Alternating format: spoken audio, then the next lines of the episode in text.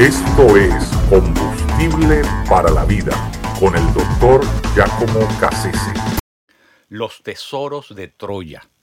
Durante ocho siglos, eh, la maravillosa, fantástica ciudad de Troya vivió en la imaginación de mucha gente que la había conocido al leer la Ilíada de Homero. Eh, a pesar de la fascinación que despertaba aquella lectura, eh, de lo opulenta que era la ciudad, de lo fantástica, de los tesoros que escondía, eh, para mucha gente no era otra cosa que, ¿verdad?, un recurso literario, algo de la, de, la, imaginación fecunda de este poeta griego llamado Homero. Hasta que eh, un alemán de nombre Henry Schliemann eh, probó exactamente lo contrario. Schliemann, eh, de niño, eh, cuenta que había recibido un libro de manos de su padre y aquel libro era un libro, ¿verdad?, donde se narraba eh, la historia de, Troya eh, basada en, la obra de la Ilíada y que además venía ilustrado con, digamos, pinturas imaginarias de cómo pudo haber sido la ciudad. Y eso se grabó profundamente en el corazón infantil de, de, de Schliemann y, él confiesa que eh, la ciudad de Troya era algo así como un sueño recurrente durante toda su infancia. Hasta que cuando eh, llega la, edad adulta, bueno, todos sus ahorros y lo que había heredado de sus padres, decide invertirlo en ir a buscar la ciudad, la ciudad de los troyanos y basado en algunas indicaciones y algunas mm, averiguaciones eh, técnicas que él había hecho, eh, tenían más o menos una pista por donde comenzar. Así que en el noroeste de Turquía comienza sus excavaciones, eh, sin éxito al comienzo, en el 1868.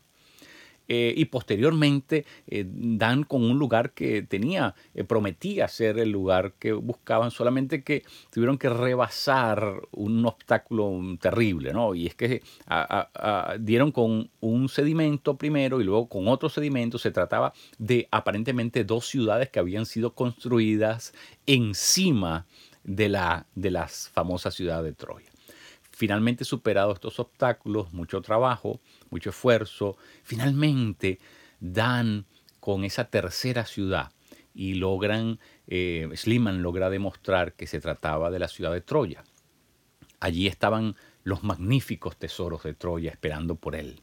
Ahí estaban el sepulcro de Agamenón, eh, de Casandra, de Helena, ¿verdad? grandes personajes de la trama eh, de, de, Homero. Eh, algo, algo verdaderamente fascinante. Unos años más tarde se construyó en la ciudad de Atenas un museo para exhibir, exhibir eh, todos los tesoros que había logrado sacar de allí, eh, de este lugar, Schliemann, quien anunció su hazaña al mundo en el 1875. Troya pasó de la literatura a la historia real. Algo verdaderamente impresionante. Em, meditando, reflexionando acerca de la historia de los tesoros de Troya, eh, para mí es inevitable pensar en cómo nosotros nos aproximamos a, la Biblia, es decir, cómo leemos nosotros el texto bíblico. en muchas ocasiones Tal vez eh, pensamos que lo que se nos dicen allí son eufemismos, son cosas, exageraciones.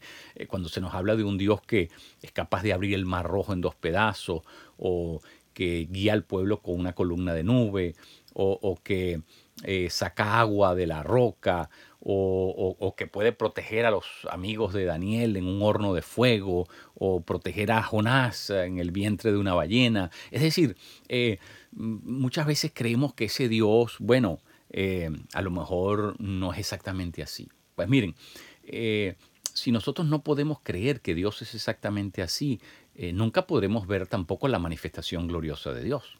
Es decir, si Schliemann no creía que esa ciudad podía existir, jamás hubiese podido dar con sus grandes tesoros.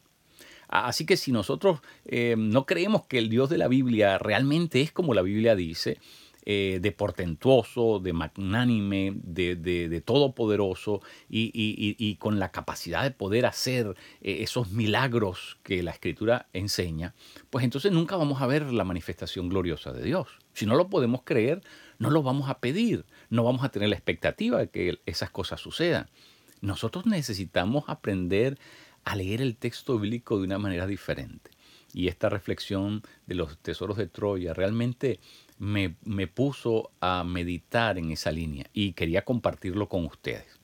Necesitamos releer las escrituras y entender que el Dios al que nosotros adoramos, al que servimos, es así de grande, es así de, de poderoso, es así de milagroso. Y por lo tanto nos corresponde ser consecuente con lo que sabemos de Él y comenzar a pedir y comenzar a tener la expectativa, veremos la gloria de Dios manifestarse en nuestro entorno.